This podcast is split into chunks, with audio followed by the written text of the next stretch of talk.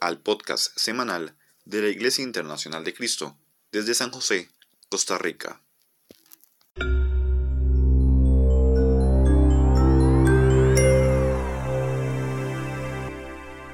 Buenos días, eh, queridos hermanos, queridos amigos, gracias por conectarse a esta transmisión de este domingo. Eh, es increíble poder eh, estar aquí con ustedes y tener la oportunidad de estar en sus hogares.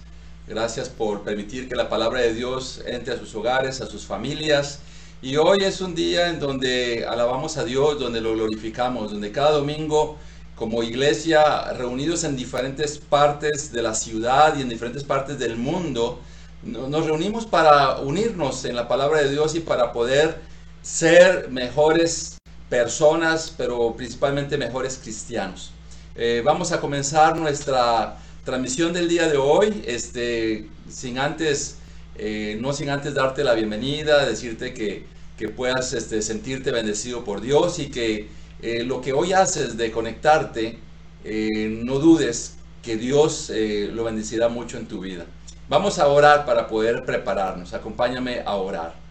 Poderoso Señor, gracias por el privilegio, la oportunidad que nos das de alabarte, de exaltarte, eh, Señor, de reconocer que, Padre, en medio de todas las circunstancias que la humanidad está viviendo, nos das la oportunidad, Padre, de ser cuidados, protegidos y aún, Señor, de haber sido preparados espiritualmente para enfrentar estas circunstancias que la humanidad entera está viviendo, incluyéndonos a nosotros como tus hijos.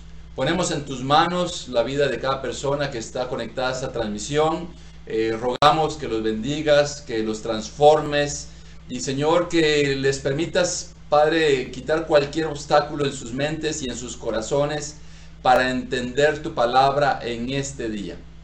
Muchas gracias por la oportunidad y privilegio que nos das de poder, Señor, escuchar tu palabra y de poder eh, conectarnos contigo a través de ella. Toma control de todo este mensaje, de todos los detalles, en el nombre de Jesús. Amén.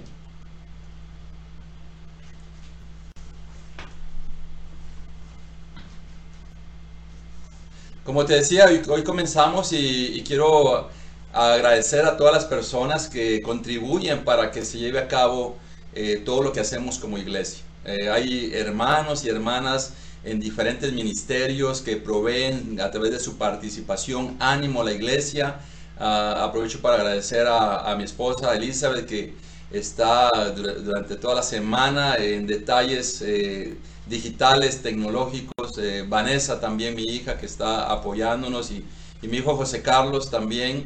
Eh, somos un equipo, una familia que servimos a Dios, se convierte en todo un centro de transmisión nuestra casa y, nos sentimos apoyados unos por otros.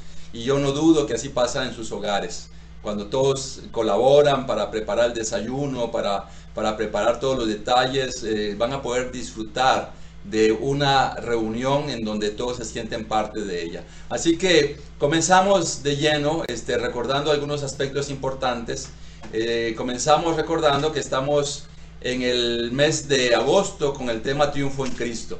Y también estamos viendo eh, cinco clases, vimos ya cinco mensajes, que era triunfo en la oración, en el sufrimiento, en la humildad, en la salvación, en el ejemplo. Y hoy vamos a enfocarnos en lo que es triunfo en Cristo. Uh, esa es nuestra sexta, nuestro sexto mensaje, nuestra sexta prédica, en donde nos enfocamos en el libro de eh, Filipenses. Así que eh, esta es la imagen con la cual ilustramos nuestra, nuestra clase de este día. Una persona eh, en actitud de competencia, ¿verdad? Este, quizás actitud de llegar a la meta.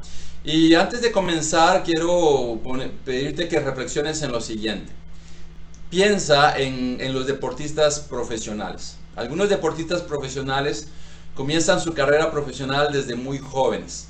Y, todos los deportistas profesionales, bueno, también todos los que nos gusta hacer algún tipo de deporte, debemos de entrenarnos constantemente, debemos de entrenarnos eh, cada día eh, para mantenernos, para mantenernos en un estado físico si nos gusta hacer deporte. Pero regresando al ejemplo de los deportistas profesionales, hay deportistas que comienzan desde muy joven. Puedo ponerte, por ejemplo, el, fútbol, que es lo que jugamos mucho en Latinoamérica. Este, por cierto, hoy es la final de la Champions League, así que vamos a ver este, un gran este, evento deportivo ahora en época de pandemia, pero ponte a pensar y a meditar un poco en el ejemplo que te estoy dando. Un deportista profesional tiene que entrenarse este, constantemente. Tanto se entrena que llega un momento donde le gusta entrenarse y donde lo necesita. Eh, su propia actividad física le, le pide, se siente mal si no hace y no entrena y no practica el deporte. Pero hablando de deportistas jóvenes, hay quienes eh, siendo jóvenes entrenan no solo para mantenerse, sino para ir progresando, para ir mejorando. Conforme los años van pasando, ya el deportista llega a un punto donde físicamente quizás ya no va a dar más pero todo lo que entrenó le sirve para mantenerse en esa condición, en esa condición física, y, el entrenamiento sirve para mantenerse, no para bajar. Eh, ya a cierta edad eh, les, sirve para mantenerse, para seguir rindiendo, y si deja de entrenarse, lo que va a hacer en lugar de avanzar, va a regresar. Nosotros somos salvos por la gracia de Dios, somos salvos, y lo que hemos aprendido en las cartas del apóstol Pablo es que no somos salvos por obras, somos salvos por la gracia de Dios. Pero eh, el cristianismo cuando lo comenzamos tenemos que entender la actitud y el corazón que debemos de tener para estar dentro de esta carrera espiritual que es el cristianismo. Primero entenderlo, porque para poder competir en, algún evento deportivo, las personas tienen que inscribirse. Eh, hoy puede haber un, un futbolista que sea súper bueno, súper famoso, pero si no, si no está inscrito a un club deportivo, si no está eh, federado en, alguna, en algún país, no va a poder competir. Y nosotros como cristianos este, podemos ir, somos muchos, pero tenemos que nacer de nuevo a través de Cristo Jesús. Entonces, vamos a enfocarnos un poco en eso, en el mensaje del día de hoy, y comenzamos de lleno ya en lo que es Filipenses capítulo 3, del versículo 1 al 3. Por lo demás, hermanos míos, alégrense en el Señor. Para mí no es molestia volver a escribirles lo mismo y a ustedes les da seguridad. Cuídense de esos perros, cuídense de esos que hacen el mal, cuídense de esos que mutilan el cuerpo, porque la circuncisión somos nosotros los que por medio del Espíritu de Dios adoramos. Nos enorgullecemos en Cristo Jesús y no ponemos nuestra confianza en esfuerzos humanos. Entonces vamos a, entrar de lleno al libro de Filipenses en el capítulo 3 donde nos vamos a centrar en el mensaje del día de hoy. Y el apóstol dice por lo demás, eh, aquí parece que él ya iba a concluir su carta. Por lo demás, gracias y toda la conclusión de su carta, la despedida. Pero se recuerda y dice, voy a regresar otra vez. Voy a regresar a continuar escribiendo por algo que quizás no les había dicho y que me preocupa. Entonces, Continúa él aquí escribiendo algunas cosas bastante fuertes, por cierto, y este, vamos a reflexionar aquí que él les está dando una advertencia, le está diciendo que se cuiden y está hablando de Cristo Jesús. ¿Cuál es la advertencia? Él hace la advertencia de lo que estaba afectando a las iglesias de ese entonces. Es como que hoy te diga yo, mira, cuídate de los ateos, cuídate de los ateos porque su mensaje va a ser tan insistente, tan tan cotidiano que va a parecer que es cierto. Es como hoy con la pandemia que estamos viviendo. Algunas personas dicen, no, esto es un, son los gobiernos los que se pusieron de acuerdo, este, eso es un complot para destruir la economía y, ese tipo de cosas y, algunos no lo toman en serio. Pero cuando tienes de primera mano y, y conoces personas que fallecieron por eh, esta terrible enfermedad, te vas a dar cuenta de que esto no es un juego. Entonces es una advertencia. Eh, también, por favor, eh, no tomes nada de limpieza o de higiene. alguien dijo, mira, un producto de limpieza como ahora está de moda o, o más bien es una obligación lavarse las manos. Entonces algunos piensan, bueno, si así se mata el coronavirus, entonces lo voy a tomar. Y algunas personas que, que, que, porque alguien dijo eso, ya sea de broma, de chiste, algunos comenzaron a tomar ese tipo de cosas. Tenemos que tener cuidado y así estaba el apóstol Pablo dando una advertencia. Hoy hay tantas cosas que eh, el mundo nos está bombardeando que parece que son normales. Inclusive algunos, eh, eh, sus vidas es como solo estamos en este mundo y ahí se termina todo. Qué triste, qué triste para estas personas. Que, que, no se diferencia en nada entre lo que es la vida de un animal, que el animal solamente llega a, a, la, a la muerte y, qué triste que no tienen esa esperanza de la vida eterna, que solamente piensan, por eso algunos se han desviado a, ser el loco en la vida. ¿Por qué? Porque aquí lo que, eh, lo que el apóstol Pablo estaba diciendo a ellos, tengan cuidado de esto que está sucediendo en la iglesia, y él se está refiriendo a los judaizantes que estaban dentro de la iglesia. Algunos judaizantes o personas de origen judío se habían vuelto cristianos, pero estaban estaban diciéndole a los cristianos no judíos, a los cristianos que habían nacido en, otras, en otros lados no como judíos, que debían de circuncidarse y cumplir ciertas reglas del judaísmo, quitándole el poder de, perdón, de redención que tiene el sacrificio de Jesús en la cruz. Entonces el apóstol Pablo está diciendo sobre eso, tengan cuidado y lo dice de una manera muy fuerte, dice, cuídense de esos perros.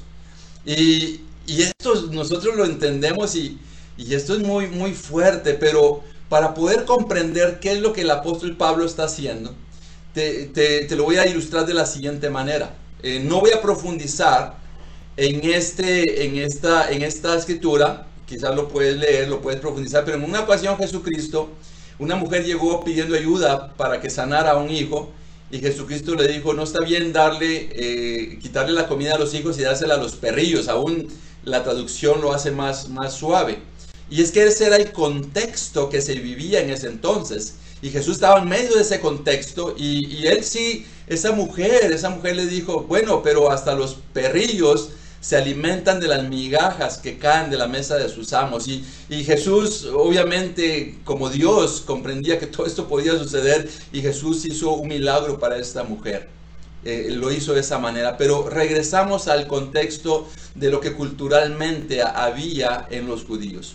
Los, los perros en ese entonces eran perros que, que, que, deambulaban por las calles y se alimentaban de la comida que encontraban en los basureros. O sea que eran animales muy sucios. Ahí estaban en los basureros comiendo de los desperdicios. No, no es como los mascotas que hoy tenemos o las mascotas que tenemos hoy en, en algunas casas que, que, están bien bañados, este, tienen eh, comida especial. No era así. Entonces, los judíos trataban como perros a quienes no eran judíos. Eh, así, así es como ellos eh, hablaban de los no judíos, como perros, como personas que no estaban dentro del judaísmo o dentro del pueblo elegido por Dios. Y algo que, que, el apóstol Pablo hace es les devuelve la tortilla. Y él les dice, cuídense de esos perros. Porque el apóstol Pablo sabía que ellos lo iban a comprender. Y por eso él les dijo, cuídense de esos perros que mutilan el cuerpo, diciéndoles, tengan cuidado que aunque están dentro de la iglesia, este, lo que están tratando de imponer no es correcto. Eh, de eso mismo tenemos que tener cuidado de, tener una doctrina sana, de tener la palabra de Dios, de leer la Biblia. Por eso hemos estado estudiando varias cartas para poder tener convicciones fuertes de lo que somos, de lo que creemos, pero de lo que vivimos como cristianos, para no equivocarnos, que de repente eh, alguien dice algo que parece, que parece que es correcto y podemos comenzar a decírselo a otras personas como que fuera algo que viene de la Biblia y, que debemos de ponerlo en práctica. Eh, ejemplos, algunos dicen, bueno, eh, tomando el ejemplo de Hechos, cuando ellos comenzaron a vender sus posesiones y, dársela a, a, la iglesia para que esos recursos sirvieran para alimentar a los que se convirtieron en Pentecostés, en el inicio del libro de Hechos. Entonces, algunas personas dicen, no, no, tenemos que vender todo lo que tengamos y dárselo a los pobres y, y, si no, no somos cristianos. Hay que tener cuidado porque eso era un contexto que ocurrió en ese entonces y no fue un mandato que se repitiera nuevamente, es una parte. Otros también dicen que cuando Jesús habló con el joven rico y le dijo, vende todo lo que tiene y dáselo a los pobres, entonces dicen, no, no, no somos cristianos porque eh, la convicción de Jesús era que vendiéramos todo y se lo diéramos a los pobres debemos de tener cuidado porque eso fue en el contexto de este joven que su corazón estaba en sus riquezas. y no en seguir a Cristo Jesús. Definitivamente sí debemos de interesarnos y como congregación lo hacemos. Cada semana apartamos una parte de nuestro presupuesto para ayudar y dar este, comida o lo que necesitan las personas que viven en pobreza. Eso sí es algo que llevamos de la mano. Eh, quizás para algunas personas ser cristiano es solo ir a la iglesia. No, va de la mano, ser compasivos, ayudar a los necesitados, compartir con los que no tienen. Y eso no es ahora en época de pandemia, lo tenemos que hacer toda la vida porque fue una de las peticiones que se hicieron a los convertidos no judíos, que nos preocupáramos por los necesitados, por los pobres. Eso sí fue una comisión que se le dio a los no, a los no judíos. Y él estaba hablando otra vez de enorgullecerse de Cristo Jesús, de regresar nuevamente al sacrificio de Jesús en la cruz, que esto es suficiente, es completo para poder tener una nueva vida en Cristo. Entonces, en eso este, el apóstol Pablo se estaba centrando. Continuamos en el libro de Filipenses, en el versículo 4 eh, al 6, y dice que yo mismo tengo motivos para tal confianza, si cualquier si cualquiera otro cree tener motivos para confiar en esfuerzos humanos, yo más. Circuncidado el octavo día, del pueblo de Israel, de la tribu de Benjamín, hebreo de pura cepa, en cuanto a la interpretación de la ley, fariseo en cuanto al celo perseguidor de la iglesia, en cuanto a la justicia que la ley exige intachable. Aquí vemos al apóstol Pablo hablando de, lo que él era y queriendo tener quizás eh, sus, sus créditos, sus privilegios. ponga atención ahí a, a cosas interesantes. Imagínate, él cumplió la ley judía de ser circuncidado el octavo día, del pueblo de Israel, este, de la tribu de Benjamín, hebreo, hablaba él no solamente griego, sino hablaba hebreo. Nos damos cuenta de esa interpretación de la ley, era alguien sumamente profundo y, era alguien que inclusive su, propia creencia en el judaísmo lo llevó a, a perseguir a la iglesia y también se veía como alguien intachable. Entonces él hablaba ahí de lo que tenía, que era judaizante y que era un perseguidor. Y centrémonos un poco en esta parte que nos va a servir. Por ejemplo, eh, el apóstol Pablo dijo, bueno, si todos ellos están tratando de imponer esto a la iglesia, están tratando de quitar el poder de la cruz, y, ellos están diciendo que son judaizantes, bueno, ahí les voy a decir yo algunas cosas. Yo tengo suficiente razón para querer imponer esto a los no judíos, porque yo lo viví, yo lo viví. Y, yo quiero decirte que esa es la parte que, necesitamos comprender. Hoy, eh, ¿qué es lo que somos? No debe de enorgullecernos, sino lo que somos debe de permitir que se enaltezca a Cristo. Por ejemplo, para las, las generaciones jóvenes, este, quiero decirte eh, una de las debilidades de las, de las generaciones que ahora estamos viviendo hay generaciones de personas, quizás la de los abuelos e inclusive la de, de nuestros padres, fueron generaciones esforzadas, fueron generaciones que no fue fácil en la vida salir adelante, que se esforzaron, que desde niños tuvieron que apoyar en el hogar, que desde jóvenes tuvieron que trabajar, paralelamente tuvieron que prepararse, algunos lograron profesiones, algunos lograron y tuvieron grandes éxitos, pero las siguientes generaciones ya no fueron así, ya fue una o ya son generaciones sin compromiso, cómodas, y, las generaciones que actualmente estamos viviendo, de veras, es muy triste ver este, cómo la figura se está formando y en el futuro eh, va a ser muy difícil ver el corazón de las generaciones que están formando. Hoy hay generaciones de, de personas que no quieren prepararse, que no quieren estudiar, que no quieren trabajar y dentro de 20 o 30 años vamos a ver muchas personas, ojalá reconociendo que hubo algo incorrecto en sus vidas. Esto no nos sirve para la salvación, lo que somos o lo que hemos ganado. No nos sirve. Más bien nos sirve para convertir a las personas a Cristo.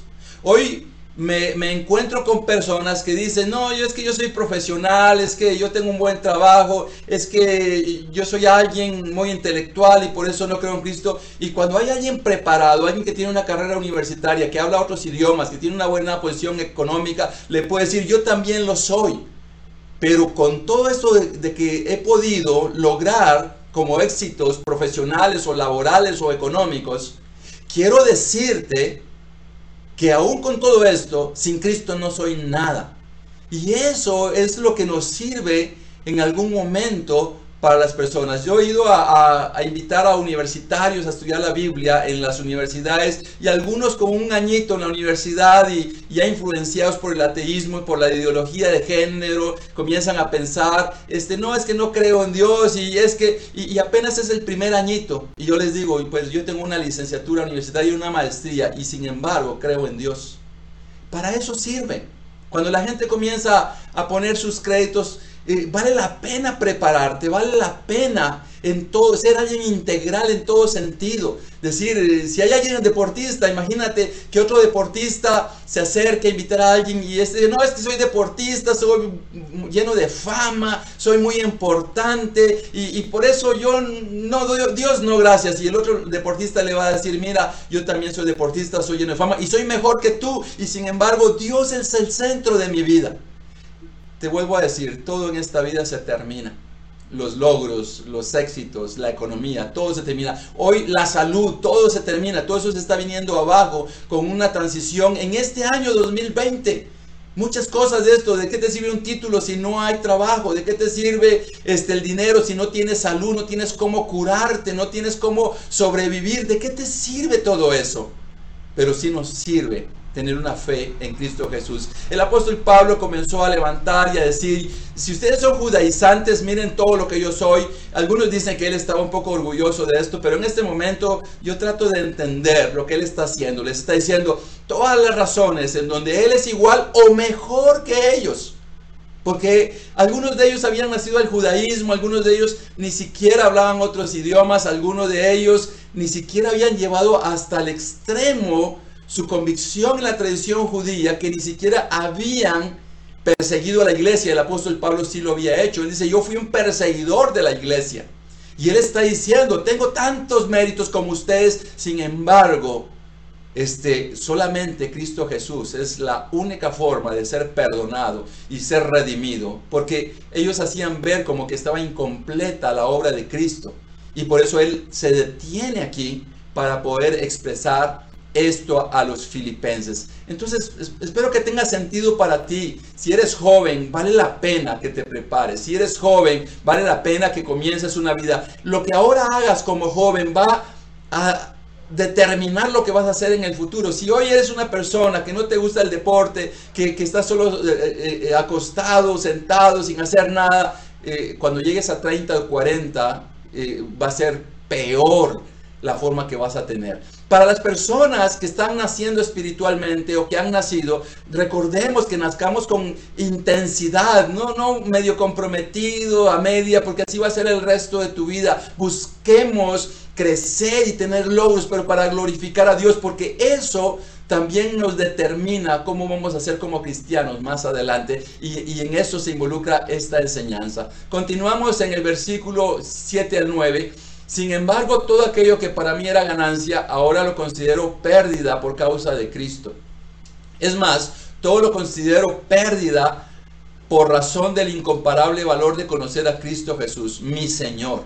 Por él lo he perdido todo y lo tengo y lo tengo por estiércol a fin de ganar a Cristo y encontrarme unido a él. No quiero mi propia justicia que procede de la ley, sino la que se obtiene mediante la fe en Cristo, la justicia que procede de Dios basada en la fe. Y aquí él es bastante profundo en lo que nos está diciendo y nos muestra varias cosas. En primer lugar dice que él lo considera pérdida todo lo que él antes tenía por ganar la fe en Cristo Jesús. Mira, el apóstol Pablo, todo lo que describió decía, lo considero pérdida, lo considero estiércol wow, esto es muy fuerte. ¿Y, qué es lo que hoy consideras mejor que Cristo en tu vida? ¿Una profesión, un trabajo, una relación sentimental, una posición económica o simplemente tu orgullo? ¿Qué es lo que consideras más importante? ¿Qué es lo que ahora ocupa el primer lugar en tu vida? Ponte a pensar en esto, la arrogancia, el pensar yo no soy cristiano y yo no estoy dispuesto a seguir la Biblia, no estoy dispuesto a doblegarme ante Dios. Mira, eh, si vives de esa manera, las circunstancias te van a doblegar como hoy las circunstancias está doblegando a la humanidad. El apóstol Pablo decía, todo lo considero una pérdida, todo lo considero un estiércol comparado con ganar a Cristo Jesús, con conocer, con la fe en Cristo Jesús. No, no debemos de olvidar que nosotros fuimos redimidos y no debemos de olvidar que con todo y éxitos y todo lo que pudimos haber logrado, no éramos nada delante de Dios, no éramos nadie. Solamente hemos sido alguien y hemos sido adoptados como hijos de Dios gracias al sacrificio de Cristo Jesús. Vivíamos en pecado. Tuvimos que reconocer que había algo que, que nos hundía, que había algo que nos destruía y que necesitábamos de, entregarnos para ser perdonados en Cristo Jesús. Piensa qué es lo que te detiene para ser cristiano. Piensa cuáles son tus argumentos. Posiblemente no puedas decir en este instante, todo lo considero pérdida, todo lo considero sin valor. Quizás hay cosas, una relación que estás viviendo pecaminosa, tal vez puede ser la relación que impide que hagas la voluntad de Dios. Algo que no está bien en tu vida, una conducta viciosa, eh, impureza, ¿qué es lo que te está deteniendo? ¿Qué es lo que te impide? Ojalá el día de hoy tomes la determinación de, poner a Cristo en primer lugar, de conocerlo a Él, de entregar tu vida a Él y, decidir. Todo esto no tiene sentido, no tiene valor. Imagínate el joven rico cuando Jesús lo llamó a seguirlo. Eh, él decía que había cumplido. Hay muchas personas que van a iglesias, pero viven hundidos en pecado. Eh, eh, son únicamente ritos, tradiciones, no eres tan diferente a los judaizantes. Si vas a una iglesia, si te crees cristiano, pero, pero vives hundido en la fornicación, en el adulterio, vives hundido en el robo, en la mentira, y, ya hasta lo aceptaste, como es que así soy, y Dios me conoce, y Dios me perdona. No, no, no, no aceptes esa mentira de Satanás. No lo aceptes. Te invito a que todo lo que está a tu alrededor lo consideres como pérdida, que, no tiene valor si haces la voluntad de Cristo Jesús. Ese es el problema que mucha gente está viviendo, que, cree estar en la carrera y, lo que está haciendo es entreteniéndose y perdiendo el tiempo, porque no ha tomado la determinación de dejar todo para seguir a Cristo Jesús y tener una vida que lo refleje a Él. Esto es bastante fuerte para poder entenderlo. Dice el versículo 10, lo he perdido todo a fin de conocer a Cristo, experimentar el poder que se manifestó en su resurrección, participar en sus sufrimientos y llegar a, sus, a ser semejante a Él en su muerte. Así espero alcanzar la resurrección de entre los muertos. ¿Cuáles son, son tus luchas? ¿Cuáles son tus limitantes para alcanzar esa resurrección espiritual, el nacer de nuevo, el tener una nueva vida en Cristo Jesús. Mira la enorme bendición de conocer a Cristo Jesús. ¿Qué, es lo que te impide para alcanzar la resurrección? Sabes, cuando comencé a, congregarme en la iglesia y escuchar las primeras prédicas, bueno, eh, habían cosas en mi vida que debía de dejar, que no eran correctas. y en el primer mensaje, como el día de hoy estás escuchando este mensaje, eh, salí determinado a dejar algunas cosas que no estaban bien en mi vida y con eso me comencé a sentir mejor. Sentí, bueno, ya estoy mejor, ya soy una mejor persona delante de Dios hasta que me invitaron a estudiar la Biblia. Y yo te aconsejo que estudies la Biblia con alguno de los miembros de la congregación, con las personas que te han invitado a conectarte a esta transmisión, para que pueda eh, llevarte a conocer profundamente a Cristo y profundamente lo que es la vida cristiana. Recuerdo que una de las cosas que hacía normalmente era eh, jugar fútbol en la semana. Estaba jugando cinco veces a la semana. Jugaba lunes, miércoles y viernes fútbol 5, el sábado fútbol 7 y el domingo fútbol 11 y a veces el domingo dos partidos en el domingo. Así estaba, así estaba mi vida a los 26 años aparte, bueno, ya había concluido la universidad, entonces tenía tiempo, estaba estudiando inglés y, tenía tiempo para poder dedicarme a hacer deporte, estaba trabajando, de hecho los sábados yo trabajaba para un equipo de, de, la organización para la que trabajaba, entonces eh, tenía todo esto. Y cuando comencé a llegar a la iglesia, uno de los pensamientos fue, wow, ya no voy a poder jugar tanto lo que he estado jugando hasta ahora, porque tengo la reunión del domingo, eh, sabía que había una reunión el miércoles, y entonces era como, eh, el miércoles yo juego, entonces eso, y, y, para mí eso era lo que tenía importancia. Hoy, a la edad que tengo, te quiero decir, ya no podría jugar a ese ritmo. Y le doy gracias a Dios que me permitió hacerlo, pero algo que también ocurrió fue que en esa posición fue, ¿por qué voy a eh, poner un partido de fútbol el domingo en lugar de ir a alabar a Dios? O el día miércoles, si me basta con otros días en la semana. Entonces ahí son las prioridades que comienzan a cambiar y yo te invito a que cambien tus prioridades con el hecho de conocer a Cristo, de alcanzar la resurrección.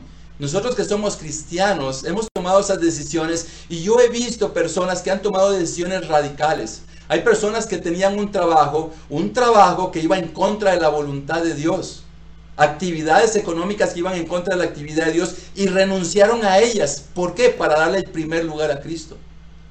He conocido personas que tenían relaciones en inmoralidad sexual y estuvieron dispuestos a terminar esas relaciones para poder hacer la voluntad de Dios. Y yo quiero decirte, esas personas están bien.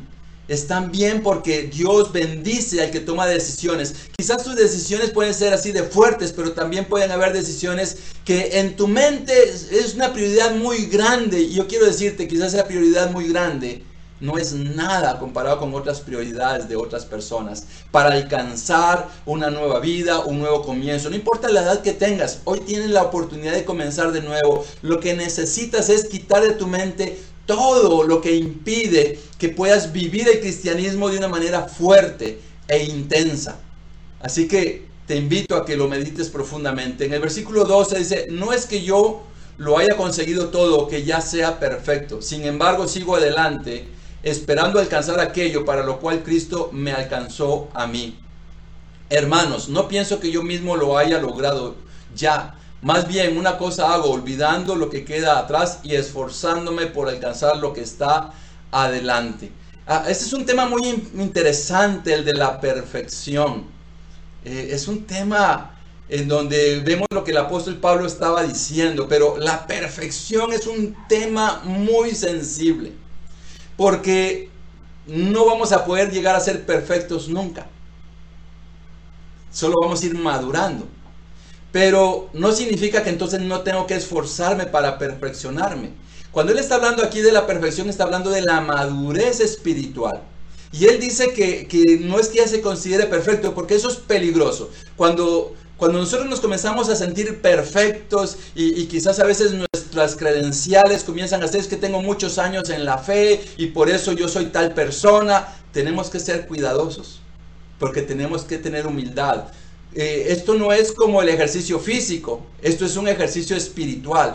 Tenemos que continuar entrenándonos en la relación con Dios, leyendo la palabra, orando, viviendo el Evangelio. Tenemos que continuar porque esos créditos no tenemos que estar viendo lo que fuimos, sino tenemos que estar viendo lo que está adelante. Si eres un hermano con muchos años en la fe, que ha madurado espiritualmente, qué increíble, eres alguien que le da un rostro a la iglesia maravilloso, pero no te olvides que no puedes decir es que yo soy perfecto, es que yo soy, este, ya alcancé eh, la madurez espiritual, no, tenemos que tener humildad de decir, todavía continúo hacia adelante, no tengo que ver lo que está atrás. Y si alguien está comenzando su vida cristiana, también tiene que verlo porque también se puede comparar y decir es que a mí me falta tanto, es que yo no soy tan fuerte y puede haber desánimo, la perfección puede, puede provocar este tipo de cosas. Lo que sí te digo es, no pienses en lo que está atrás, Piensa en lo que está adelante, piensa en lo que fuiste la semana pasada y pon tu mirada en la semana que viene, esta semana, el día de mañana, piensa, ¿cómo voy a hacer? Voy a seguir hacia adelante, hacia la meta, me voy a esforzar. No vamos a ser salvos por eso, sino es para perfeccionarnos. La Biblia dice que seamos perfectos como nuestro Padre es perfecto, que seamos santos como Dios es santo. Entonces tenemos que esforzarnos. Esto es algo que tenemos que tener mucho cuidado porque porque no, significa que vamos a ser salvos por esto, no, sino vamos a, a tener un impacto de crecimiento, poder alcanzar más y más personas. Todo esto tiene un propósito, alcanzar a los perdidos también. Y lo que dice el versículo 14, sigo avanzando hacia la meta para ganar el premio que Dios ofrece mediante su llamamiento celestial en Cristo Jesús. Así que escuchen los perfectos. Todos debemos tener este modo de pensar y si en algo piensan de forma diferente, Dios les hará ver esto también. En todo caso, vivamos de acuerdo con lo que ya hemos alcanzado. Qué, qué profundo lo que está diciendo. Él continúa avanzando a la meta y, mira lo que dice, así que escuchen los perfectos. Y dice, vivamos de acuerdo con lo que ya hemos alcanzado. ¿Qué aprendemos de esta escritura? Este, nos, nos invita a continuar a la meta. Cuando, cuando compites en, algún evento deportivo, vamos a pensar en una carrera, y, al salir de la meta, cuando todo el mundo está comenzando en su estrategia de cómo ganar la carrera, eh, sabes, pensar en la meta y en el punto de llegada no es tan animador, la verdad, porque apenas está comenzando. Imagínate una maratón o, una carrera de 5, 10 kilómetros o 20, y cuando recién comienzas y piensas, ahí está la meta y ahí voy a llegar, tal vez no es tan animante porque te falta mucho. Cuando ya te falta poco para llegar a la meta, pensar unos no sé, un kilómetro, dos kilómetros, tu cuerpo quizás ya no da, tal vez está extenuado, pero la meta está ahí y, continúas. Eh, algunas personas se han quedado en los últimos kilómetros, se han quedado y, los traicionó la mente y, y aún sus cuerpos, fue una realidad. Pero la persona que va y piensa, estoy cansado, ya no aguanto, pero está cerca la meta. Está cerca. Y así debemos de ser como cristianos, tener en mente que la meta está más cerca, en cualquier momento para todos la meta está cerca. Así vivían los cristianos en ese entonces, pensando que en cualquier momento regresaba Jesucristo. Y así debemos de vivir, avanzar a la meta, estar enfocados, la meta de un día estar con Dios, con Cristo, y eso nos va a permitir quitar todo. Y, y mira, conforme avanza la edad, cuando ya llegas a cierta edad, 60, 70, 80, tú dices, ya la meta me queda más cerca. Tal vez un joven de 15, de 20 puede decir, uy, está muy lejos que yo llegue a 50 o 60 y, lo va a ver de esa manera. Sin embargo, yo quiero decirte para todos, la meta puede ser cerca. Dios podría enviar a su Hijo el día de hoy. Entonces sigamos avanzando en esa perfección. Y Él le dice, ustedes los perfectos.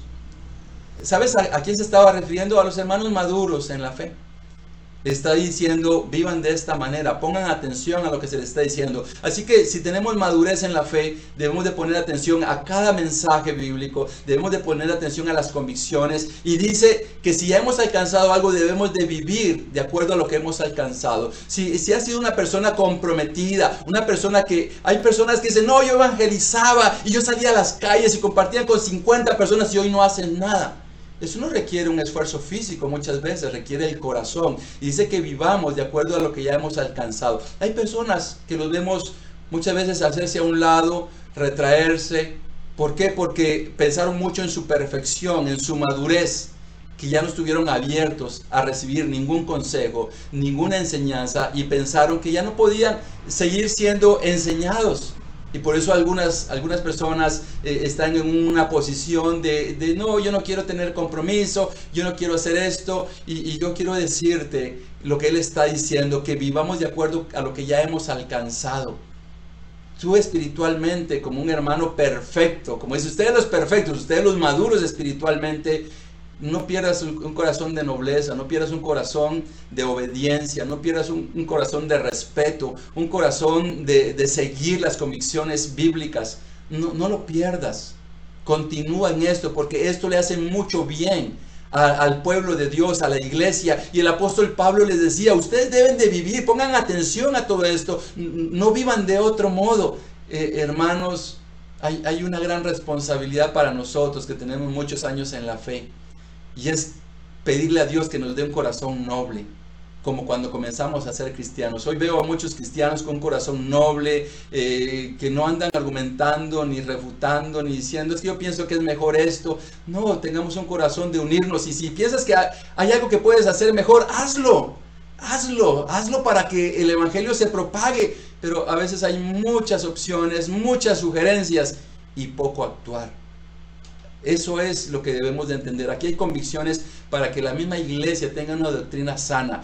Vivamos de acuerdo a lo que hemos alcanzado para que los nuevos cristianos tengan un ejemplo a seguir. Que no solamente les digamos hagan, sino que nos vean viendo, que tenemos convicciones básicas como relación con Dios, discipulado, eh, generosidad para ofrendar, ayudar a los pobres, compartir la palabra de Dios, llevar personas a Cristo. Sigamos haciendo esto para que las personas vean. Si, te has hecho a un lado, mira, deja que Dios te transforme para que continúes viviendo a lo que un día alcanzaste. Continuamos aquí en el versículo 17 y 18. Hermanos, sigan todos mi ejemplo y fíjense en los que se comportan conforme al modelo que les hemos dado. Como les he dicho a menudo y ahora lo repito hasta con lágrimas, muchos se comportan como enemigos de la cruz de Cristo su destino es la destrucción, adoran al Dios de sus propios deseos y se enorgullecen de lo que es su vergüenza. Solo piensan en lo terrenal. Y aquí él habla de varias cosas, habla de seguir, de seguir un ejemplo. Eh, él está hablando acá eh, de él mismo ahora. Dice, sigan eh, mi ejemplo, sigan el ejemplo. Quizás estaba pensando en Timoteo, en Silas, en los hombres que lo acompañaban y piensan en, seguir a todos esos héroes o a esas personas que tienen convicciones fuertes. Y yo quiero decirte que, que en quién pones tu mirada para imitar, en los hermanos que no están comprometidos para, para en algún momento decir, no, pero si ellos no son puntuales, no son comprometidos, entonces yo también voy a ser así. O, pones tu mirada en los que son comprometidos, en los que, en los que hacen cosas radicales para glorificar a Dios. Pon tu mirada en esas personas y sigue su ejemplo.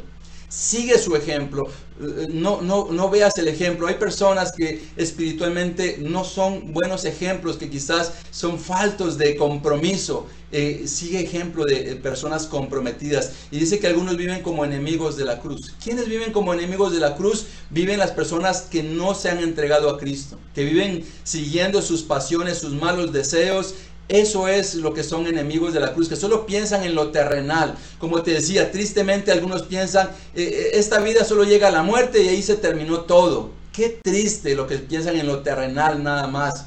Eh, yo quiero decirte, a la tumba no se van a llevar un carro, una casa, una relación, una profesión, no se lo van a llevar. Pero ellos son enemigos, también son enemigos de la cruz las personas que, que, se entregaron a Cristo y que hoy están viviendo en pecado también se convierten en enemigos de la cruz.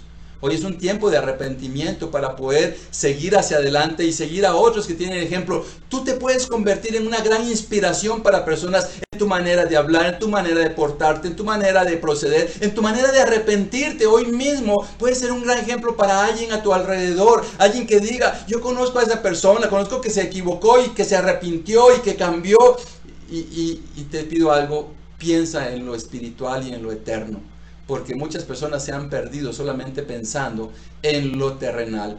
Dice el, versículo 20, perdón, aquí la escritura está, está mal en, en, el encabezado. En cambio nosotros somos ciudadanos del cielo, de donde anhelamos recibir al Salvador, el Señor Jesucristo. Él transformará nuestro cuerpo miserable para que sea como su cuerpo glorioso, mediante el poder con que se somete a sí mismo todas las cosas mira, aquí hay una de las razones por las que tenemos que esforzarnos.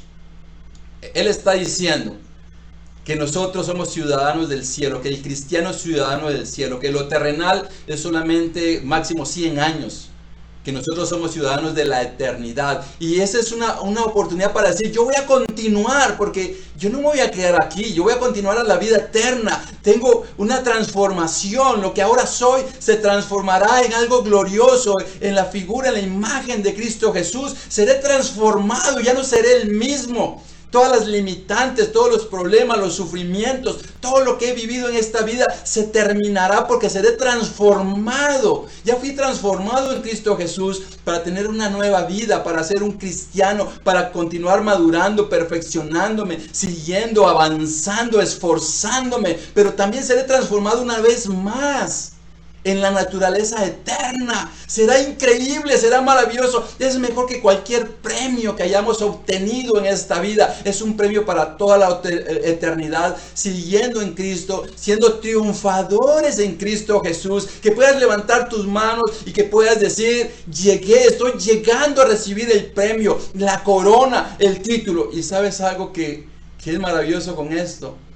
Esto es tan fácil en un sentido para todos poder lograrlo. Eh, yo no puedo considerarme un deportista de élite, que voy a competir con alguien que está todo el tiempo entrenando. No, lo puedo hacer, me va a ganar. Este, mi hijo me va a ganar en una carrera, pero en la carrera espiritual, no sé si, si es joven, eh, de mediana edad, soltero, casado, viudo, divorciado, eh, una persona que se arrepiente, si tienes 60, 70, 80 o, 90 años, puedes llegar, levantar tus manos y decir, tengo triunfo en Cristo, llegué a la meta y voy a recibir el premio, la transformación a una imagen como la naturaleza, la energía y el poder de Cristo Jesús. Te invito para que el día de hoy tu mente y tu corazón te lleven a enfocarte en la meta, en el premio, para poder vivir dignamente y perfeccionarte, avanzar, esforzarte, seguir para un día alcanzar la meta y tener el triunfo en Cristo Jesús. Nuestras conclusiones el día de hoy para poder terminar nuestro mensaje. Una de ellas es que debemos tener cuidado de lo que nos aleja de Cristo. Los logros no nos salvan, sí nos ayudan a, a evangelizar. Perder para ganar lo mejor ganar a Cristo. Es maravilloso conocer a Cristo, es una gran motivación para dejar cualquier cosa que nos está impidiendo obtener una nueva vida. También podemos eh, resucitar a una nueva vida, eh, debemos de seguir adelante hacia Cristo, eh, sigamos el ejemplo de héroes en la fe, en la Biblia y aún en la actualidad hay personas que nos demuestran un increíble amor por Dios. Somos ciudadanos del cielo, seremos transformados y no olvidar que en Cristo Jesús podemos ser triunfadores. Te invito a que a partir del día de hoy seas un triunfador en Cristo Jesús. Hermano, tú y yo estamos en la carrera. No olvidemos que nuestro triunfo está en Cristo Jesús. Te envío un fuerte abrazo. Los quiero mucho. Feliz día.